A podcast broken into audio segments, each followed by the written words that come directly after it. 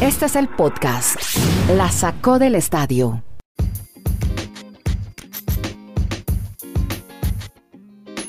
Listo. Hola, ¿cómo les va? Bienvenidos a episodio 651 de este podcast que hoy tiene de hashtag a Joe Madden. De eso vamos a empezar hablando en segundos. De Stephen Curry nuevamente. NHL le ponemos hashtag a los Patriots en la NFL. Del éxtasis a la preocupación. Hmm, ¿Qué estará pasando? Con eh, Burrow, con Prescott, jugadores de la semana 16. Ya nos habla Marulanda de eso del refuerzo de vacunas también para los periodistas que cubren el fútbol americano. De la NBA estaremos hablando y le pondremos hashtag a LeBron James. Y de Kevin Durant, Kyrie Irving, que va a volver a jugar de visitante sin vacunarse. Y de Aldrich, porque salen de los protocolos COVID. COVID siempre será hashtag. Por lo menos ya hace más de dos años que estamos hablando de este tema aquí en este podcast. La sacó el estadio, que comienza con Kenny Garay, a quien saludamos en Bristol, Connecticut. Yo soy Andrés Nieto, en segundos Dani Marulanda. Y empecemos, Kenny, de lo que veníamos hablando hace pocos minutos. Que hacemos un Twitter Space los miércoles para que se unan en la cuenta de Andrés-Nieto. Encuentran a Dani Marulanda 13, arroba Dani Marulanda 13, o a Kenneth Garay en Twitter, los dos. Ahí estamos hablando todos los miércoles a las 5 de la tarde, hora de los Estados Unidos en el este y de Colombia sobre deportes americanos. Kenny, de John Madden, que dejó un gran, gran legado en el fútbol americano. Hola Kenny, ¿cómo va?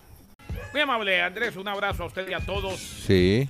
De costa a costa, de frontera a frontera, de Alaska hasta la Patagonia, desde Arica hasta Punta Arena. John Madden, Ajá. 85 años, sí. falleció inesperadamente. Y, hombre, sinónimo de fútbol americano, eso era John Madden.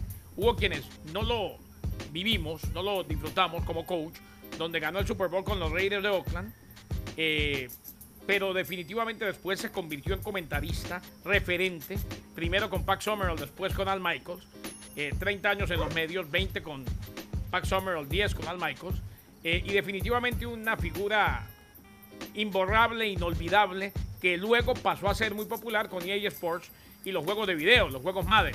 Así pues que se nos va una leyenda, miembro del Salón de la Fama, y que estableció capítulos aparte incluso en televisión.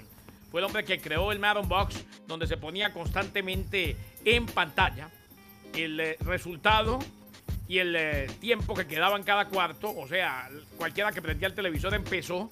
Él empezó con la moda de que inmediatamente lo prendieran, pues eh, supieran en qué momento del partido estaban y cuál era el marcador. Y también fue el gran gestor de esa reunión de los entrenadores con los que van a relatar y comentar con el equipo de transmisión de los diferentes partidos en la NFL. Por eso es que relator, comentarista y algunos del equipo de producción se reúnen a hacer un convivio con entrenadores y jugadores de los dos equipos para interactuar un poco antes de cada partido. Todo eso lo inventó John Madden. Dejó huella en todos lados y además como era claustrofóbico, en su momento más alto, el, trago que rebosó la copa fue un vuelo hacia Chicago, según él contaba, le dio un ataque muy feo de claustrofobia. No me diga. Nunca más voy a volar.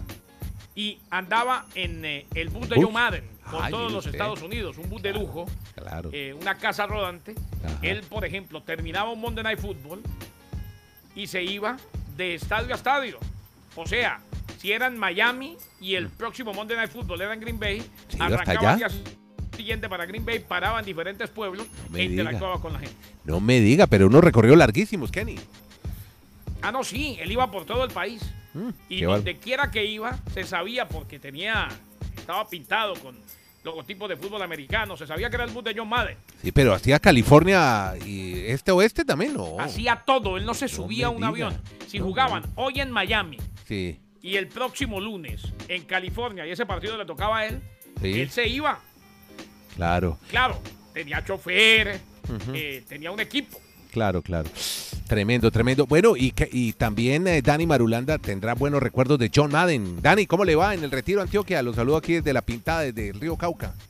¿Qué tal, Andrés? Abrazos para usted, para quienes, para todos nuestros oyentes. Pues de John Madden es que lo que uno ve, la mayoría de la gente coincide en decir que es un tipo que trascendió este deporte de la NFL, porque normalmente los deportistas son los que generan el entusiasmo que un deporte trascienda. Él sin haber sido deportista, en las facetas que nos acaba de reseñar Garay, como entrenador, como comentarista y después en los videojuegos, dejó siempre una huella. Y eso es lo que ha generado hoy que John Madden sea tan recordado por todo lo que hizo. Al punto que los niños que hoy vemos de dos, porque él se retiró de los medios de comunicación en el 2009, pero hay niños hoy de 11, 12 años que juegan eh, ese videojuego y lo tienen a él ahí representado. Y muchos de los entrenadores actualmente de la NFL también comentan que en los años 90, cuando apareció este, este juego de EA Sports, el de Madden, pues muchas de las jugadas que ellos empezaron a aprender a generar fue a través de, los videojuegos. Hasta ese punto entonces ha generado todo el reconocimiento, la muerte a los 85 años de este señor legendario, John Madden. Bueno, sigamos con usted, Dani, porque usted tiene historias para contarnos de los Patriots, de los Patriotas de Nueva Inglaterra. Y aparecemos con un título a esta hora que dice Del éxtasis a la preocupación. ¿Cuál es la preocupación que tiene ahora el equipo de Bill Belichick? señor, señor Nieto, ¿me permite? Sí, señor. que le tengo una noticia madulanda y se la tengo que cuente, Cuente, cuente, mm, y, que sea en el podcast. ¿Sabe quién acaba de ser declarado MVP y de ganar juego de tazón? ¿Quién? Y yo sé que esto es frío, pero se la doy caliente. Dale. Sí. Tago Bailoa. ¡No! El hermanito, sí, el hermanito. Pero no, no Túa, Taulia. Sí. Ah, Taulia Tagovailoa, 54-10. Ganó el equipo de los Terrapins, Maryland. Le terminó ganando a Virginia Tech. Y la gran figura y el MVP fue Taulia. 265 yardas y dos touchdowns. El hermanito de tu. Pues, ¿Cómo le parece? Pues ojalá Tua lo logre este fin de semana, que sea el mejor de la próxima semana en la NFL. Y eso es lo que preocuparía a Andrés y Kennedy oyentes al tema de los Patriots. Ustedes recuerdan que cuando arrancó diciembre todo el mundo hablaba de los Patriots, los Patriots van al Super Bowl, ¿qué tal un Super Bowl Patriots contra Tampa, Tom Brady, Belichick? Y en ese ambiente se fue generando esa pasión, ese, entusiasmo por los Patriots. Y ahora están en la preocupación porque si este fin de semana los Dolphins ganan y ganan Las Vegas, sí. En la última fecha los Patriots tendrían que ir a ganar a Miami. Ajá, bueno. O sea, en, un, en menos de un mes, sí todo, lo, todo lo que se estaba pensando de que era un equipazo, que era el mejor equipo de la conferencia americana. O sea, reitero, si los Dolphins ganan este fin de semana, que es difícil frente a los Titans, si Las Vegas ganas, que también es difícil porque van a visitar a los Colts, pero esas cosas se pueden dar, como dice Garay, en un domingo cualquiera. Los Patriots, así le ganen a los Jaguars, que es favorito que ganen los, los Patriots este domingo, en la última fecha de la NFL, los Patriots tendrían que ir a ganar a Miami si no quieren quedarse por fuera de la postemporada. Bueno, señor. Vea, cuéntenos quiénes fueron los jugadores de la semana 16, que los conocemos ya desde el miércoles, ya no es el jueves. Bueno, se anticiparon un día antes de terminar el año. Pues mencionamos básicamente a dos, a Joe Burrow, el quarterback de los Cincinnati Bengals, porque es que logró 525 yardas. Eso se dice rápido, pero apenas es el cuarto en la historia en llegar a esa cantidad de yardas enorme desde 1950 que se toman estas estadísticas y por eso fue galardonado como el, el mejor de la semana en la americana. Y en la nacional, a un amigo que le tocó, yo no sé si Garay se aburrió mucho de todo lo que hizo Dak Prescott el, domingo en la noche, pues es que arrasaron a los, a los jugadores de, de, Washington y Dak Prescott entonces por esa actuación fue galardonado el mejor jugador de la semana en la nacional en cuanto a corebacks. No que Garay. al ofensivo. ¿Qué dice Prescott? es que fue una paliza de aquellas. O sea, mm. eh, ya al final no parecía partido a nivel NFL, sino una práctica. Una práctica televisada. Ya. Y ojo, en partidos como esos, yo no sé, Dani, lo que pasa es que, y lo dice Dani constantemente, el glamour de ser quarterback y el nombre del juego es quarterback. Hombre, yo le doy toda la defensa de los Cowboys. A Trevon Dix, por ejemplo. Claro. Excelente. A Micah Parsons. ¿Qué defensa tiene estos Cowboys de Dallas? Venga, eh, caray, usted ya tiene el, eh, todo, todo el refuerzo y todo el plan completo de vacunación, ¿no? Está listo ya, ¿no? No, no, yo ya me apliqué el refuerzo, el booster, la El booster, sí.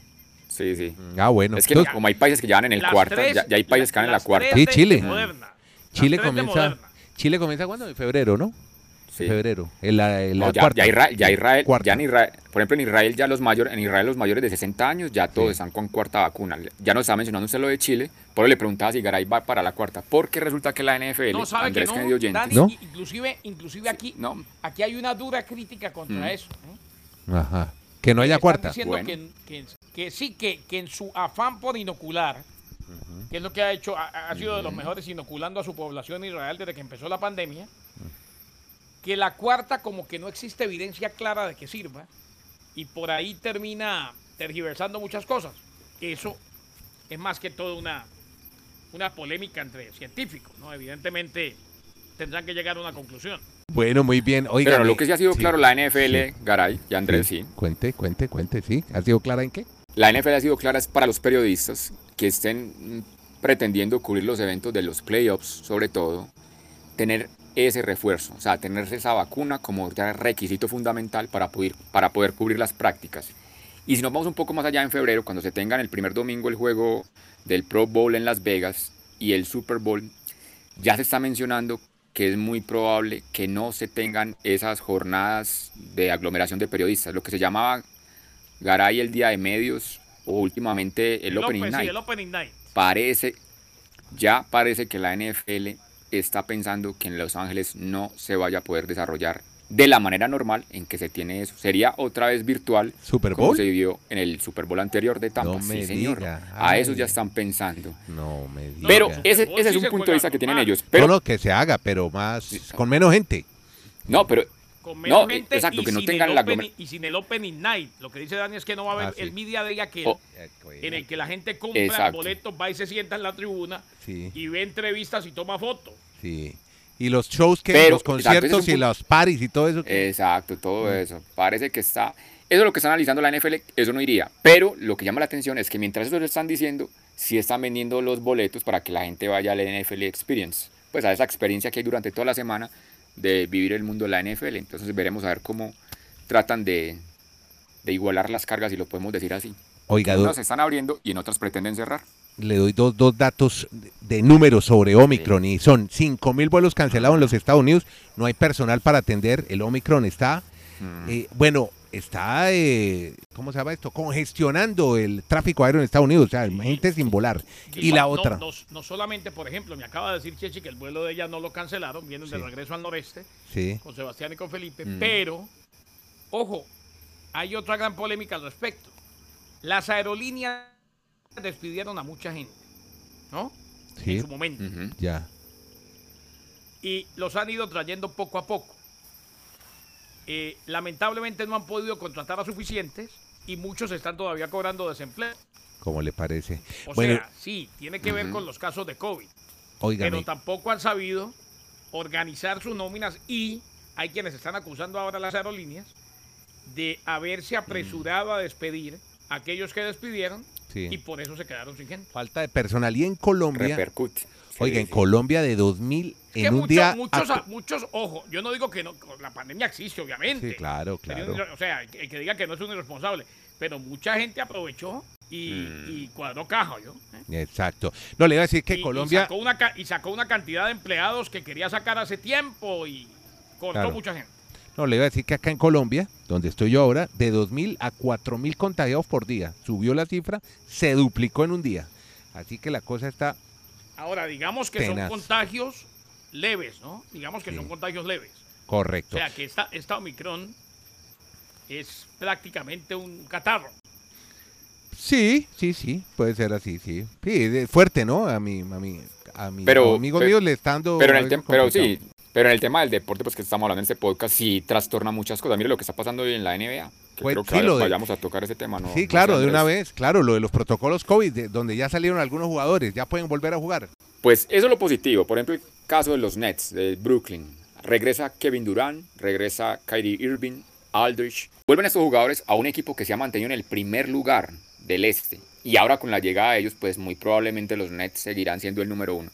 Pero a diferencia de eso, hay otros equipos que están empezando a tener los rigores del COVID. Caso concreto el Miami Heat, que tenía partido programado para esta jornada en San Antonio. Ya el equipo había llegado, pero empezaron a analizar los lesionados y los jugadores infectados o con por COVID y no tenían sino seis jugadores disponibles. Y el reglamento dice que tienen que tener por lo menos ocho. Llamaron a un jugador de esa misma área, de San Antonio, que juega en la G League, para contratarlo por 10 días, para tener siete jugadores pero como que a última hora no pudieron conseguir un octavo porque oficialmente el juego quedó cancelado. Hablaron con las directivas de la NBA, del Miami Heat, y no hay partido frente a los Spurs de San Antonio, esperando cómo evolucionan, a ver si pueden jugar frente a los Rockets de Houston. Óigame, Kenny, y lo de la NHL. El 31 de diciembre, el día 31 de diciembre. Sí, cuente, Kenny. Sí. Una de la NBA que le adicionó a Dani, ¿no? Sí, señor. Ah, lo de Curry. Ricky Rubio. Mm. Ah, ya. No, no, bueno, lo de Stephen Curry sí lo, tenemos que mencionar, obviamente. Llegó ya claro, claro. a los 3000 a los a los 3000 triples en la historia de la NBA. Pero perdió, ¿no? Perdió Warriors. Después del partido de Navidad que había quedado en 2999 y ahora eh, la noche de ayer en la derrota de su equipo ante los Nuggets de Denver llegó a 3000 triples. Lo que estamos viendo es alucinante y, qué generación de atletas la que hemos vivido. y la otra, Ricky Rubio. ¿Qué pasó con el español? Se acaba de confirmar rotura de ligamento, se ah. pierde el resto de la temporada del español de los Cavaliers de Cleveland. Eh, se volvió a lesionar. Este muchacho, las lesiones no lo han dejado llegar a donde debería haber llegado. Es un uber talento, como dicen algunos colegas, y, fue fundamental en, en, el renacer, no me deja mentir Dani, de los Cavaliers de Cleveland esta temporada. Oiga, y otra bestialidad la de LeBron, Dani, ¿no? Otro récord. Sí, volviendo a los números que ya nos mencionaba Garay de Curry, pues lo de LeBron James no se queda atrás. Llegó a la cifra de 36 mil 3-2-1. Llegó a la cifra de 36 mil puntos en su historia en la NBA. es obviamente el tercero con más puntos. Y si sigue con ese promedio, Andrés, de por lo menos tener 20 puntos por juego de aquí a que termine esa temporada, lo, veremos ya en el segundo lugar. Superaría a Karl Malone. y si sigue con 20 puntos en promedio el año entrante, superaría su récord, que es lo que él sueña, de ser el máximo anotador en la historia de la NBA para superar a Karim Abdul-Jabbar, hmm. que tuvo 38.387 puntos. Hacia eso apunta ya Don LeBron James, que si no va a ganar más anillos con los Lakers, pues el rey de la estadística, como algunos le dicen, ahí sí va a tener la opción de, de quedar con ese número histórico del mayor anotador. Podcast La Sacó del Estadio. En Twitter, arroba La Sacó Podcast.